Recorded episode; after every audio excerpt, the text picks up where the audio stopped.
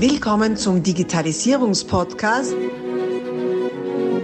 Digitalisierung ist für dich mit Markus Reitzhammer.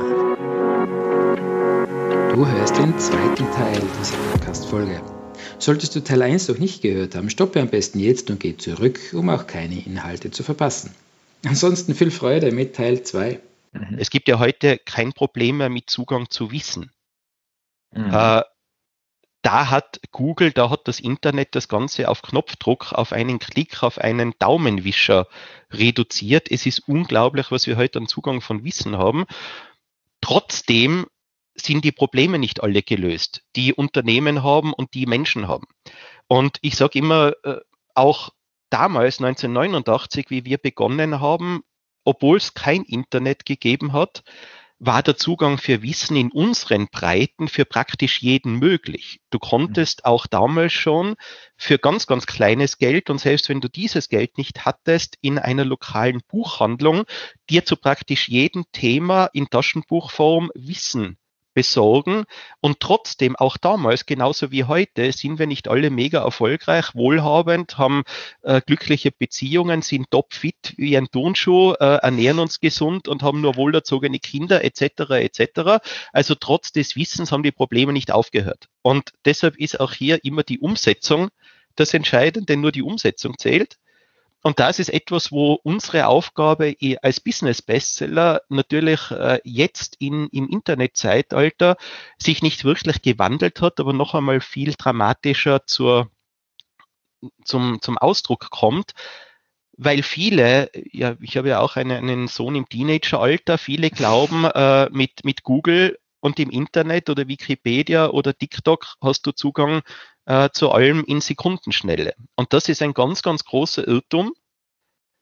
Genau aus dem zweiten Grund, den du hier erwähnt hast, äh, weil du auf Google, ich, ich hab's, du, du hast äh, Greater oder Gedankentanken, wie es früher hieß, erwähnt, wo ich äh, sehr früher mal zu einem Vortrag eingeladen wurde, weil ich den Stefan Friedrich aus den Anfangszeiten her kenne und dann das natürlich auch cool gefunden habe, wie er Gedankentanken gegründet hat das war damals das Thema Vortrag, meines Vortrags, wo ich das als Google-Paradoxon bezeichnet habe. Was ist das Google-Paradoxon? Das ist, dass du heute auf Google in Sekundenschnelle, in Bruchteilen von Sekunden zu einem bestimmten Thema was findest. Und manche sagen ja, no, na, darum geht's ja. Ja, äh, darum geht's eben nur in einem Teil. Meine Frage und die ist nach wie vor aktueller denn je. Wie findest du auf Google etwas, von dem du gar nicht weißt, dass du suchst? Genau. Das ist mhm. nämlich der zentrale Punkt. Also was mhm. passiert vor dieser Google-Abfrage? Mhm. Wenn du heute äh, von, vom Hermann Scherer, du hast ihn erwähnt, äh, eines seiner Bestsellerbücher suchst, dann kannst du hier in die Buchhandlung gehen, du kannst auf Google gehen, äh, du kannst dich aus anderen Quellen informieren. Aber wie kommst du überhaupt drauf, dass der Hermann Scherer dir irgendwas zu sagen hat? Oder mhm. genauso ich als Alexander Krunic hier dir helfen könnte, ein Amazon-Business, ein Experten-Business aufzubauen oder du Abonnent von Business-Bestseller werden könntest. Da mhm. braucht es einen Schritt davor. Und das ja. ist im Grunde genommen unsere redaktionelle Aufgabe. Und das zwar richtig erwähnt, äh, der, der praktisch Kern unseres Geschäftes ist dieses Wirtschaftsbuchmagazin Business Bestseller. Aber tatsächlich der, der Fokus unternehmerisch, verlegerisch liegt auf den Business Bestseller Summaries. Äh, das sind achtseitige Zusammenfassungen von Wirtschaftsbüchern. Also wir fassen mhm. Wirtschaftsbücher auf acht Seiten komprimiert zusammen und du kannst die dann im Abo beziehen und sowohl als Printausgabe mit der Post diese acht Seiten Zusammenfassungen lesen oder digital als PDF oder als Unternehmen als Intranet-Lösung. Und da kommt genau diese Sache zum Tragen. Also während wir das größte und nach wie vor einzige deutschsprachige Wirtschaftsbuchmagazin sind, haben wir bei den Business Bestseller Summaries Wettbewerber. Da gibt es auch rein digitale Unternehmen, die auch Venture Capital finanziert sind, äh, wie Get Abstract in der Schweiz zum Beispiel, wie Blinkist äh, in Berlin, die mit Venture Capital jetzt auch wieder vor der Pleite äh, gerettet wurden und äh, nicht nur Wirtschaftsbücher machen, sondern auch andere Sachbücher machen da ist es relativ Geschmackssache unter diesem Gesichtspunkt, ob du es jetzt nur online willst, ob du auch andere Bücher willst, äh, ob du es achtseitig gedruckt haben willst oder fünfseitig äh, von Get Abstract. Aber das Spannende ist, dass wir nicht hier diesen Gedanken wie die anderen haben, als Bibliothek möglichst viel solcher Bücher in unsere Datenbank zu bringen, genau aus diesem Grund, den du angesprochen hast. Weil eine Bibliothek ist im Grunde genommen zwar eine schöne Sache und stellt auch einen Wert dar, aber jedes Ding hat zwei Seiten, dafür ist da auch eine riesengroße Informationsüberflutung da. Und wenn du heute nicht ganz genau weißt, was du suchst, also zum Beispiel eben die Buchzusammenfassung von Glückskinder von Hermann Scherer, sondern du suchst etwas zum Thema Erfolg oder Glück, ja dann viel Glück beim Googlen. Weil da kriegst du dann so viele Millionen Suchergebnisse, dass du nicht klüger bist als davor und dich erst wieder selber durch diese Suchergebnisse durcharbeiten musst. Wenn im Gegensatz wir mit unserem Konzept einem Abonnenten eben nicht Bücher nach seiner Interessenslage liefern, wie du es bei anderen Newsletter-Eintragungen machen kannst, weil das nicht der Engpass ist, den, den Unternehmer haben. Der Marketingleiter, der sich für einen Marketing-Newsletter einträgt, der hat sowieso die Absatzwirtschaft abonniert und noch ein paar andere Zeitungen und geht auf Marketingkongresse und tauscht sich mit anderen Marketingkollegen auf, aus. Dass der ein Marketingbuch übersieht, ist unwahrscheinlich, wenn er ein bisschen engagiert ist. Aber dass so ein Marketingleiter auf ein Buch wie Tipping Point kommt von Malcolm Gladwell im Jahr 2000, das nicht in einem Wirtschaftsbuchverlag erschienen ist und das nicht als Wirtschafts- oder Marketingbuch angekündigt wurde, das aber in vielen Kapiteln ganz spannende Marketingideen drinnen hat. Auf sowas kommt er selber nicht. Dazu brauchst du diese Kuratierung, dazu brauchst du diese Empfehlung, dazu brauchst du unsere redaktionelle Kompetenz und Leistung, dass wir damals im September 2000 Malcolm Gladwell entdeckt haben in einem äh, Psychologieregal im Siedler Verlag äh, und gesagt haben, das wäre was für unsere Zielgruppe, dieses Buch dann als Zusammenfassung, als Leseangebot unseren Abonnenten vorgestellt haben. Und dann Monate später hat natürlich auch einmal die Wirtschaftswoche, das Manager-Magazin und andere über Gladwell geschrieben, weil die dann halt auch das gesehen haben. Und dann kommst du halt über so eine Lektüre oder so eine Empfehlung drauf. Aber das ist genau der Informationsvorsprung, den wir liefern. Und trotzdem dass du es auf acht Seiten zusammengefasst hast, dass du ein 100-seitiges, 300-seitiges Buch in 10, 12, 15 Minuten äh, erfassen kannst. Ich meine, ich sage immer, die Bücher, auch wenn sie gut geschrieben sind, sind ja nicht wie ein 600-seitiger Krimi, wo du von A bis Z durchlesen musst, weil es so spannend ist und am Ende zu erfahren, wer der Mörder ist. Also bei diesen Büchern geht es ja häufig darum, was ist jetzt aus diesen 300 Seiten das, was ich heute, morgen in der Firma oder für mich persönlich anwenden kann. Mhm. Mhm. Und, und das ist unsere Leistung. Ja, und die Coaching-Angebote, die aus denen heraus entstanden sind, ich, 1994 ist mir der erste Klient da reingeschneit aus Hamburg, äh, auch vollkommen unerwartet, äh, haben ihm dazu geführt, dass ich dann Menschen helfe, die etwas wissen oder etwas können, dann aus dem heraus auch ein Unternehmen aufzubauen. Und Amazon ist da jetzt die, die jüngste Errungenschaft, wenn man so will. Okay, okay. Du hast jetzt ein paar wirklich sehr gute Stichworte gehabt, die, die man aufgreifen wird. Übrigens, die, die Buchhandlung in Deutschland, die ihr erwähnen wollt, war Osiander. Die älteste Buchhandlung Deutschlands übrigens. Und sehr innovativ. Also die waren sehr früh auch schon mit diesen äh, E-Book-Readern dran, mhm. die, die ähm, systemunabhängig funktionieren. Das finde ich relativ sympathisch. Also da kauft man die Bücher und dann können sie einem auch. Und man hat nicht nur eine, ein Leserecht daran. Ja. Ähm, was die Tirol übrigens auch hat, schon seit geraumer Zeit. Ähm, also das nur so als Nachtrag. Ähm, du hast gesagt, ähm, die, die Thema ist gar nicht das Wissen, das ist da, es ist zugreifbar, sondern es ist sozusagen die, das Filtern des Wissens und die richtigen Fragen stellen. Und ähm, das Thema haben wir auch immer wieder mal in, in der IT, wir sind ein Systemhaus, wie du weißt, und ähm, es gibt keinen Techniker der Welt, der alles weiß und somit schaut man halt oft nach, wo im Internet, logischerweise. Und dann sind wir schon hier und da mal mit dem Begriff oder mit der Aussage konfrontiert, ja, googeln kann ich selber, also von Kundenseite.